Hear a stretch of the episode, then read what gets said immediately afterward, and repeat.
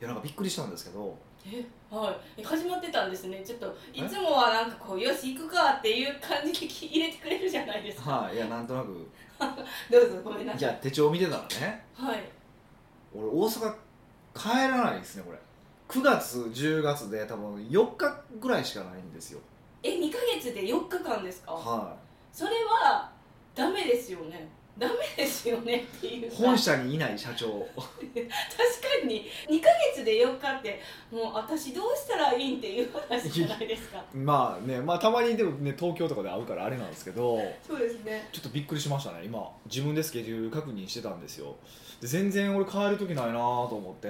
えーずっと東京ですかいや東京だけじゃないですよえっ、と今回これ間でい入るのがなんかグアムとか海外も入ってるグアムほら経営計画合宿確じゃかないにですそかうですねであのプライベートクラブのメンバーでしまなみ海道サイクリングとかめっちゃ楽しそうなんかそうそうなんかあと、あのー友達があでもそそうか一応ね我々の絡みありますけどあの実践会奥越実践会とかあのプルスウルトラ J とかの、あのーあれなんですけど、まあ、あのその一緒にプルスウルトラ J っていうコミュニティを一緒にやってる成田さんが、あのまあ、ボディービルの大会にベストボディジャパンですねに出るんでそれに応援行ったりとかそれ沖縄言ってましたそもうんねそうそうとかあるのでもうパツパツですよねそうだからそんななんか忙しいわけじゃないんですけど前それで忙しくないって言ったら私どうしたらいいんですか忙しいわって言ってた私はどうやいやったんですか忙しいというより場所が固定されてるって感じですよねこううんこうなせせこましいというかなんかこうとかそんな感じじゃないんですよ慌ててバタバタしてるってまあ今週はちょっと僕あれなんですけどバタバタしてるんですけど今週来週ぐらいですかねはあるけどでもでもなんかね場所がねもう大阪ではないですねもうそろそろ大阪弁やめようかなと思っててそれはですね絶対無理ですチャレンジしても絶対無理です素が出るときはいやもうねでも本当にずーっとこの大阪弁をやめたいかやめたいんですよえそうなんですかなんでですかうんいや実は昔はなんでその大阪弁そうえっとね初めて社会人の時大阪弁やめろって言われたんですよえ大阪弁は信用されへんとえどこで働大阪で働いてましたよね大阪の会社やけどって言われたんですよでその時に俺はなんか大阪人なのにそんな大阪のアイデンティティを捨てるわけにいかないみたいななんかわけのわからん使命感があったわけですよめっちゃ面白いじゃないそうですそかうそう思ってて全然大阪弁だったんですけどうんこう時間が経つたびにそれを言ってた意味がなんとなく分かってきた気がしますねえ私今の時点ではあまりわからないです、ああそうなんですね、うん、これまあ、 10年のブランク、まあ、ミッカのそのいやまあキャラクターの問題もあると思うんですけどやっぱり僕は一応その動画とかでも全国で発信してるわけじゃないですかだからやっぱ大阪弁ってやっぱりうさんくさいとかね信用できないとかねそういうのもあるじゃないですかうんまあ、一方でこうきつく言えるとかっていうのもあるんですけど、あのある程度ね笑いできつく言えるっていうのもあるんですけどねだからもしかしたら僕が東京弁に変えてたら秘密基地 J は今の10倍ぐらいの売り上げになったんちゃうかなってそんな思ってなかったり思ってなかっえた言いり方だけで変わりますやっぱり今思ってなかったり思ってなかったりって言ったやろそこを突っ込むとこや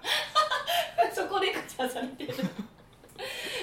私思ったんですけど、はいそういうなんて言うんですか方言って言うんですか方言ねは方言嘘やけどね嘘嘘は方言やけど嘘も方言やけどね、う方言ん、方言ねえ方言っうん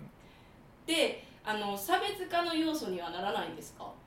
うーんまあなるかもしれないですねでもなるにしては大阪弁がちょっと弱すぎるのもあるんですよえー多分一般的に言うとよ大阪弁よよまあこれあれかな大阪の中で比べてるからかなもうキレッキレしかないんかないやいやもっとなんか「おんどりや悪え」とかでイメージじゃないですか大阪ってあのなんとか警察24時みたいなああいう感じで出てくるちょっとあーまあ、泉佐野とかいやちょっとあのあ地名出したら悪いけど泉佐野とか岸和田とかああいうイメージじゃないですかあー僕一応大阪市内うんだし、まあ、やっぱり東京で仕事することも多いから比較的大阪弁に出るけどそんなに多分強い方ではないと思うんですようーんおそらく、そうですね、はい、っていうのもあるんですけどねあじゃあすんごいコテコテの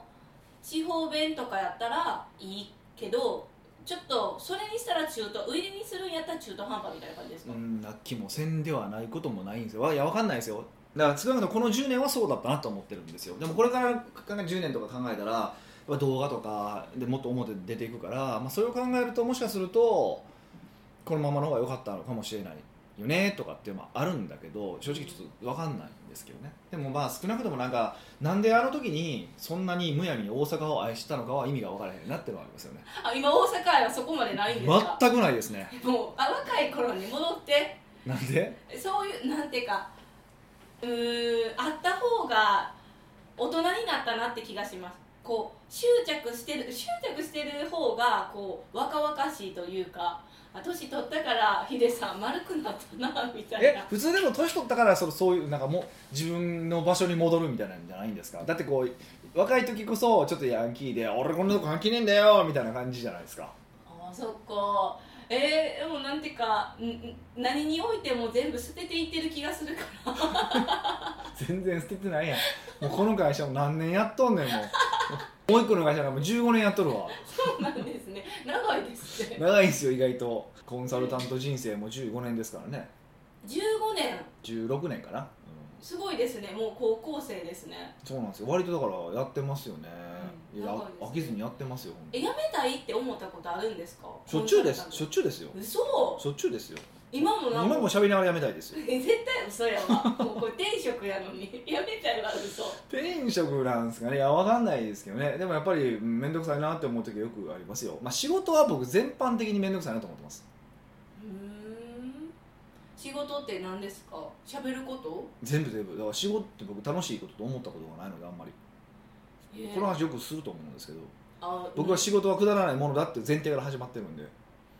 といってじゃあ他に楽しいことがあるかってないんですよよく考えたらだから比較的楽しい仕事をしてるだけって感じです確かにしたくないけどその中でも自分が楽しめれるやつをやってるってことですかそうそうそうめっちゃ幸せじゃないですかうん幸せでもまあでもいや本当ねそれは幸せだと思いますなんか昨日そのスケジュールの話をしたんですよここ行ってあれ行ってとかって言ってほんま毎月毎月なんか楽しそうなことやってるよねってうーん言われたんですよ、はいまあ確かに一般人でそんな人いないですいないですよって言われたんですよ確かにと思ってえそうですよねえそあ私それで思ったんですけど、はいそんなにだから2か月間もなんていうんですか自分の大阪の家には4日間ぐらいしかいないじゃないですか、はつまりいろんなとこ行ったり来たりしてるのに、うん体調崩さへんのって思ったんですけどい体調ねだから僕68月は結構ききつかったですよあれって68月6月8月なな6月7月8月はなんかなんとなく微妙に体調が悪くてえでもその崩れた日なかったですよね、風邪ひいたわとかあなんかねそうです崩れてもそう風邪ひいたりとかはないんですけどずーっと胃がおかしくてずーっと口臭かったんですよええー、自分で言うぐらいなんですかそうあやべえと思ってで僕毎年来るんですよなんかそういう時期あってえ夏に来る678じゃなくてそういう周期的に来るんですか、うん大体なんか1年か2年に1回来るんですよでこの間占いの師匠と喋ってて占い北岡さんは大体6月7月8月っていうのはあのー体調面とかなんかプライベートとかいろんなところが壊れやすい時期なんて言われましたええー、678うん、で過去振り返ってみると結構そうなんですよね怖ーと思って、えーえ来年の678何するんですか結構休もうかなと思ってたんですけどいや8月はとりあえずほらオリンピックがあるじゃないですか今回そうやあるからもうそ東うです京なんねか行かないじゃないですか絶対、そうなんですか、うん、だから8月とかなんかもう海外行こうかなと思ってまた出たイタリア1か月ぐらい、うん、いやイタリアでも全然いいですけどね1ヶ月ちょっときつくないですかなんで、すなんていうかいやイタリア語喋れないじゃないですうんうんか、だからうん、あそこでも英語で通じるじゃないですかしかもあのイタリアもなんかミラノとかナポリとか、まあ、街も行くけど1か月やったらもうほらなんかなんかアマルフィとかシチリアとかもうリゾート地でもうサングラスかけてもう寝るだけもう絶対4日で飽きるからめっちゃよくないでも楽しそうじゃないチャラくなってまた真っ赤っかになって戻ってくるんですか真っ黒ねあ真っ真っ黒黒黒真っ黒になっても真っ白の服着て上下白のファッションでいかっていうのもちょっとちょっとだからそうイタリアでバカンスってかっこいいかなと思って、つうんまあ確かにそうですよね、まあ、ちょっとね1か月多分僕無理だと思うんですよだから2週間ぐらいだ1週間ぐらいバカンスしてでナポリとミラノで買い物して帰ってくるっていうシステム楽しいかなと思ってるんですよむっちゃバカンスやん本気のバカンスやんそうなんかかっこよくない ですかうんいいなえか帰ってくる時スーツケース何個増えてるんやろって今思いましたそうなんですよ大体送っても届かへんしねだから持ってかれなあかんしな大体なあの一人スーツケースえっと、2つまでって決まってるビジネスでしたねビジネスって2つですよねでも機内持ち込みできる大きさにして3個持つっていう手はありますけどねあの例えばヒデさんはが、いあのスーツケースをあの4つ持ってたとするじゃないですか、はいはい機内持ち込めなはい、いはえそれは残り2つどうにかならないんですかお金払ったらなるんですいかはいいや知らないですなるんじゃないですか僕そんなだからなるべくルールに従ってあの向こうで交渉するの面倒くさいじゃないですか喋れないじゃないですかだからもう交渉しないでいいようにすんごくちゃんと調べてやるのでところはなんかちょっと真面目なんですしょいや小心者なんですよそこで外人と喋れなあかんっていうもう交渉せなあかんっていうの面倒くさいじゃないですか確かにしかそうそもうそうずさんに扱われても困るし、ね、そうだから逆になんかもう通訳とかおったら強気で5個ぐらいボン持っていくかもしれないですけど僕あー交渉お前やでってやれるじゃないですか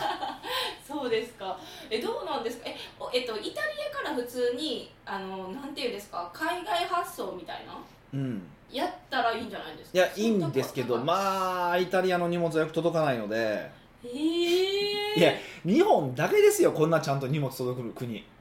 えそうなんですかそうですよ今もそうですけども今もうネットショッピングじゃないですかだって中国もアメリカもはね、い、はえそれで届かんってどういい、うこと特にもうイタリアはイタリアとかはひどいですよ、まあ、そうショックもう届くの届けるの面倒くさい届けないパクるパクるえそんなん許されますかえそんいや許なんされる許されないじゃなくてもうそうやねんもうしゃあないやんいややっぱり日本って住みやすいですねえ日本って住みやすいですねやっぱり海外いや1か月でじゃあいいですね、うん、2ヶ月ぐらいかなっていうふうには思ってんねんけど、ううん、なんかイタリアでイベントしたらいいんじゃないですかえこう今からイタリアでイベントするよってちょっともう周知しといてん、そう1回ぐらいそういうのしたいなと思ってるんですけどね例えばでもイタリアで何かするってなると何をするんですか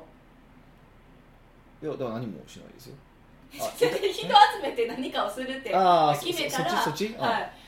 だってコンサルとかやったらわいざイイギリスイギリスいやでも場所考えで場所でその場所で経営計画考えるとかああ経験が合宿イタリアは初ですねとかはめっちゃ面白いと思うしただこれから起業したい人とかだったらそこに集めてそこでもうなんか商品とかもう完全に完成させるみたいなちょっとこうスパルタ的なもうなんていうか帰れません的な感じじゃない帰れませんねそう的なやつそうそうで早く帰れるとイタリア美女にチューしてもらえるみたいなシステムにしようかなもうなんやねんその最後だけチャラいやいやなんかチャラくしたいじゃないですか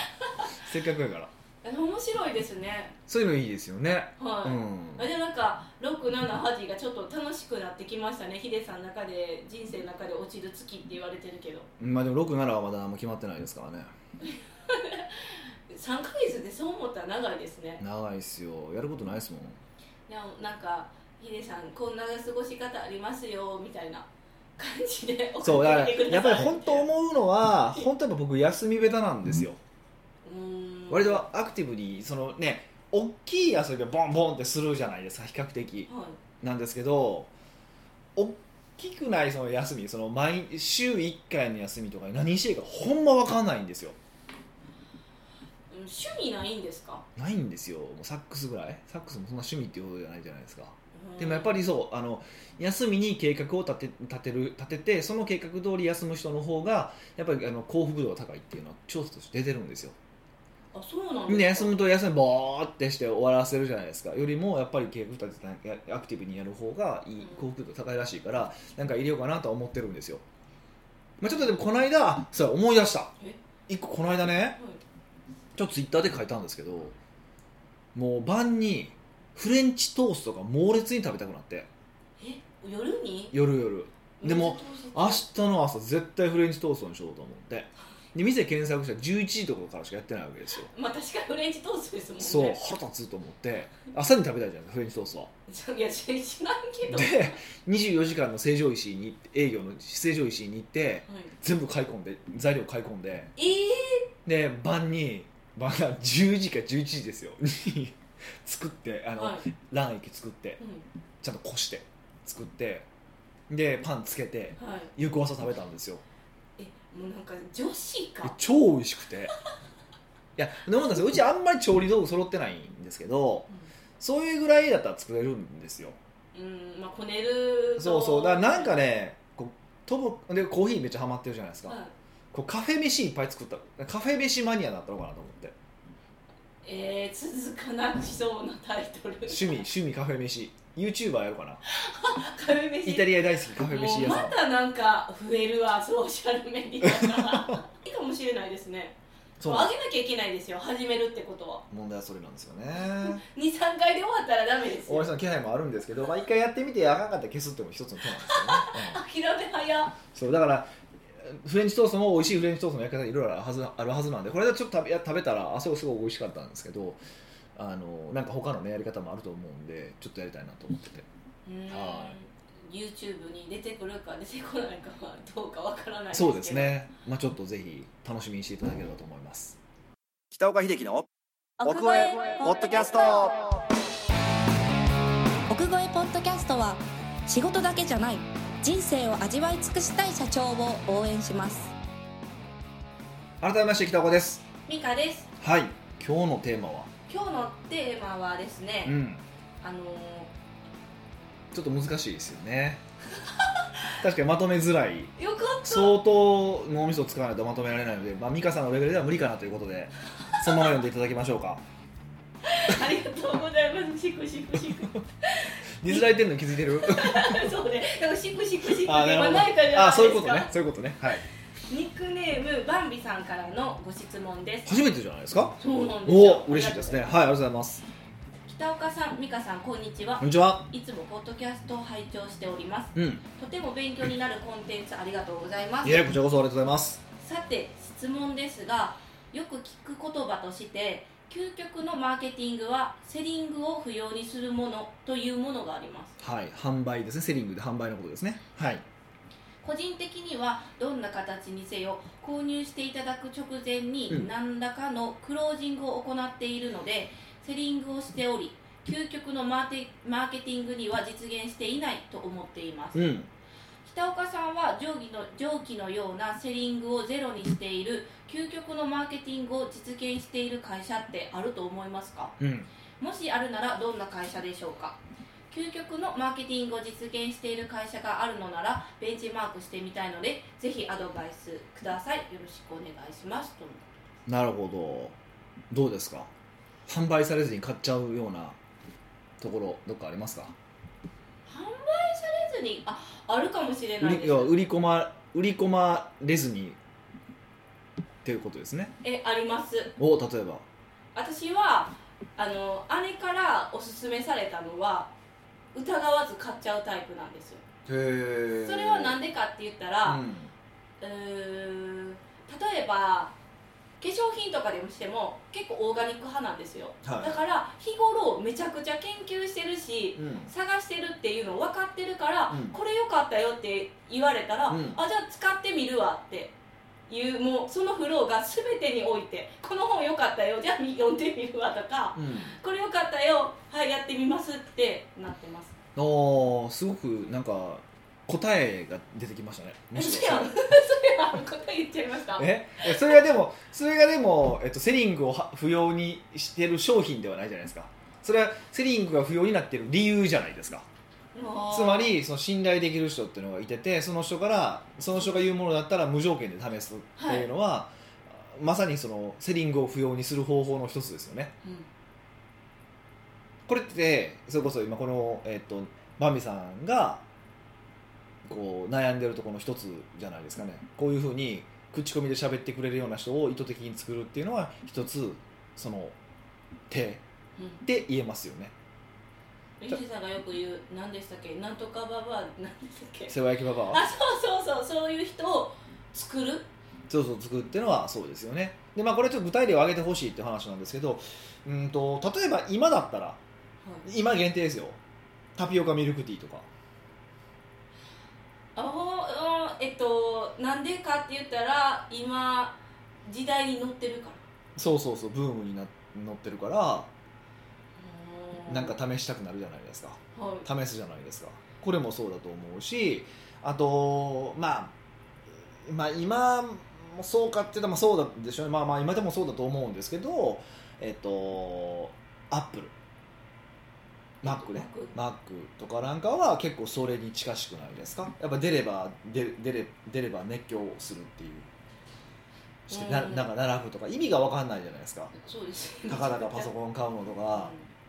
僕にはよく分かんないんですけどそういう人たちもたくさんいてるわけじゃないですかはいうんもうそうですしあと何がありますかねまあ売れてるものって大体そういうものっていうふうに考えてもいいかもしれませんねもうあのなんていうかみんなが認知して人気高いものみたいな感じですかうんとお客さんがもう欲しいと思欲しいと思ってるものっていうことですよねなんかおお欲しいって思ってるものを売ってる会社そうですねパナソニックの空気清浄機とかですかそういうのはちょっと違い俺ま俺すシャープの方やねなんでほらそういう話そういう話ですだから今の俺はセリングが必要なんですよってことはあーじゃあ競合が多すぎうるちからはそうそううはちはそうなんですよあのーシャープよりもいいんですよっていうふうにやらないと売れないわけじゃないこれセリングなんですよへえそうじゃなくても難しいう無条件でこれっていうものじゃないとダメなんですよねよよく言うのは、えっと、ラーメン二郎ってあるじゃないですか有名なはいラーメン屋さんはい僕た僕食べたこともないし食べたりも、ま、一切思わないんですけど思わんのかいでもあれってあのよく言う言葉があってあれはラーメンじゃないと二郎っていう食べ物なんだっていう人がいてるんですよえよくわからへんラーメンじゃなく二郎ラーメンラーメンっていうカテゴリーの中にまあ豚骨ラーメンとかエビラーメンとかがあってそこの中に二郎っていうのがあるんじゃなくてあれはもう二郎っていう食べ物やとうんラーメンじゃなくもうラ二郎ーそうラーメンのカテゴリーじゃなくて二郎っていうカテゴリーなんやっていう人がいてるんですよはいまさにそうでカテゴリーになってしまったらもうそれを選ぶしかないですよねそういう食べ物として選ぶだから今日はラーメン食べて明日二郎食べるじゃないですかそれ多分その理屈の人 ってそうですねカテゴリーがもう違うからそう僕らは多分ラーメン食べて翌日ラーメン食べないじゃないですかはいでも彼らは多分そのジロジロジロ好きな人ジロリアンって言うんですけどそのジロリアンは多分ラーメン食べてジロジロ食えるんですよ翌日にだからラーメン食べた晩にジロ食えるんですよっていうことです難しい難しいですよだから本当にすごい商品力があってその商品力っていうのは中身がいいっていうわけではなくてなまあもちろんそれはあるんでしょうけど、まあ、それ以上にやっぱりお客さんにをこう引きつける何か欲しいあの引きつけるものが必要だよねってことなんですよ中毒性の場合もあるしあの一つはまあ今今言った中中毒性もそうですしあと今言ったその周りでブームになっているってもそうですよねこれ一つのパターンですよねそれから、えっと、コミュニティっていうパターンもあるんですよねマックは結構それに近しくてだから自分たちはマックを持ってるイケてるグループなんだっていうなんかそういうまあそう思いたいグループの人たちがほぼ持ってるわけですよ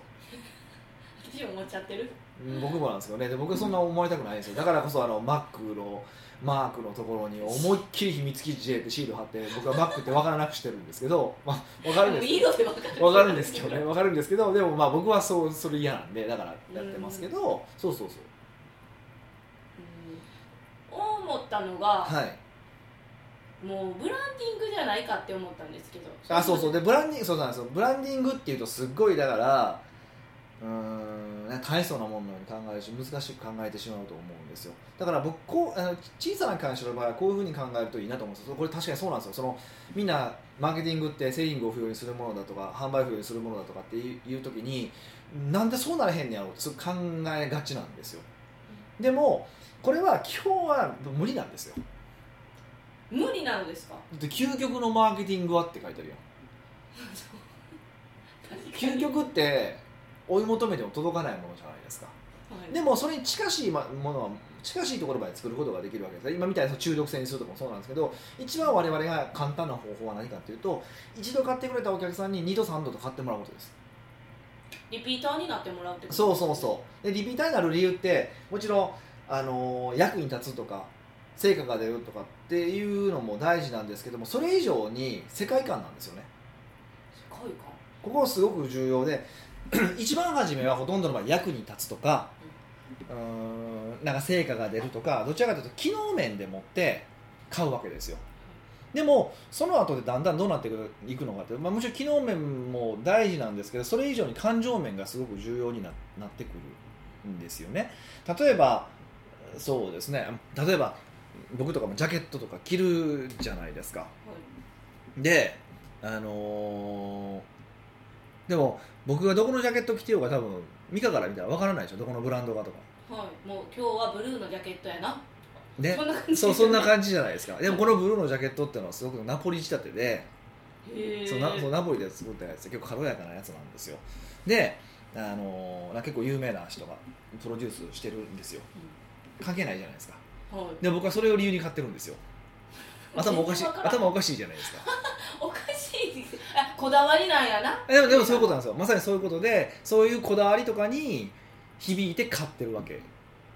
ですよでこだわりとか理念とか考え方とか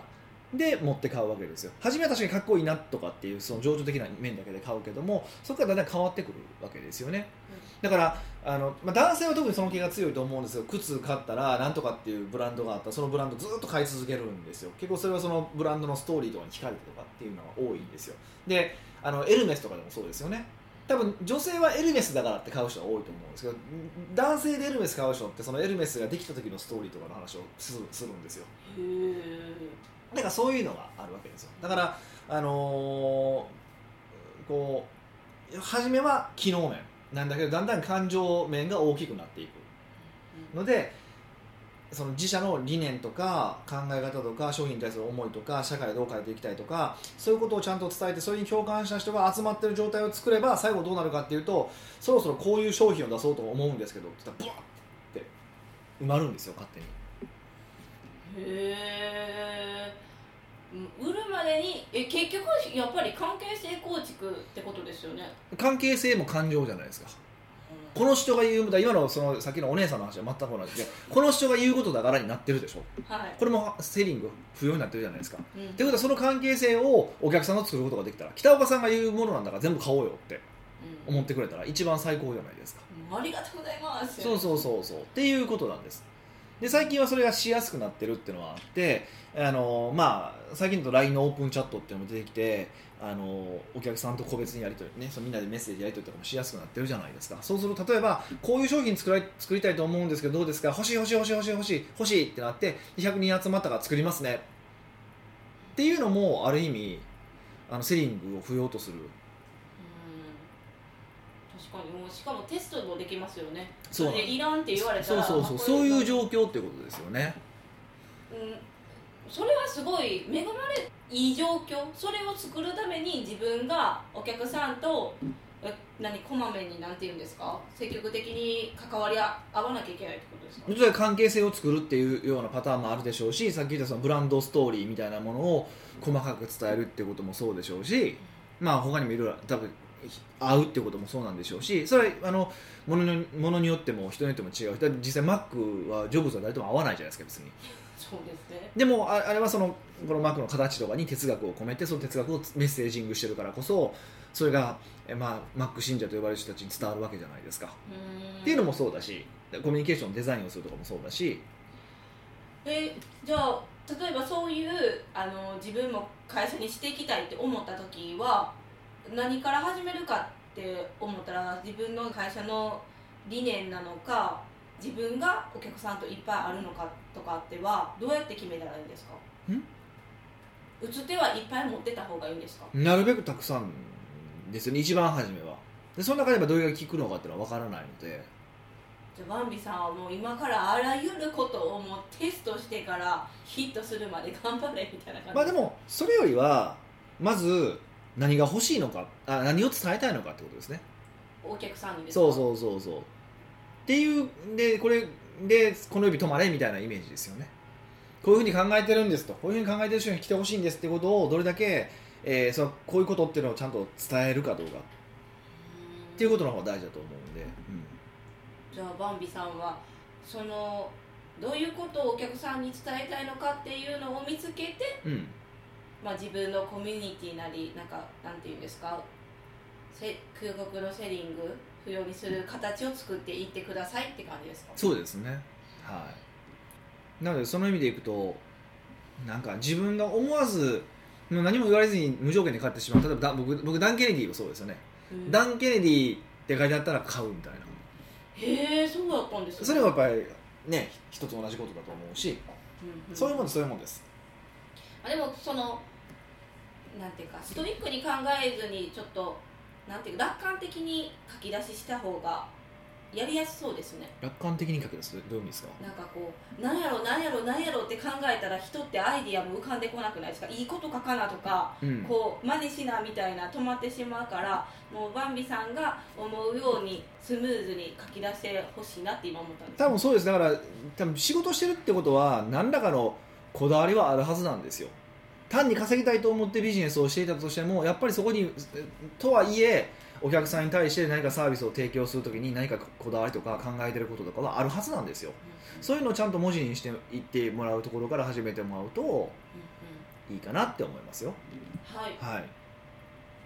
奥越ポッドキャストではいろんなご質問をお待ちしております質問を採用された方には素敵なプレゼントを差し上げておりますので質問フォームよりお問い合わせください、はい今日は新しい方からご質問いただいてすごく嬉しいですけどねは新しいし今回なんと新しいあのプレゼントも出来上がったのでおお初おバービーさんお初ですよいちなみに何なんですかちなみにそれはスマホリングですスマホリングって何なんですかスマホリングはでもでも皆さん今なんていうんですかスマホにカバーかけてたらちょっと残念なんですけどカバーかけずに、後ろに指をこう引っ掛けるやつあるじゃないですかあありますありますれをオリジナルで作ってみましたぜナイスアイディアですね。さすがですね。ひもしバンビさんがスマホならスマホじゃなくても、でもつけるんですかどっかにおでこにつけてもらうと1日で取れるか。はい。なのでぜひ使ってみてくださいはい。というわけでまた来週お会いしましょう。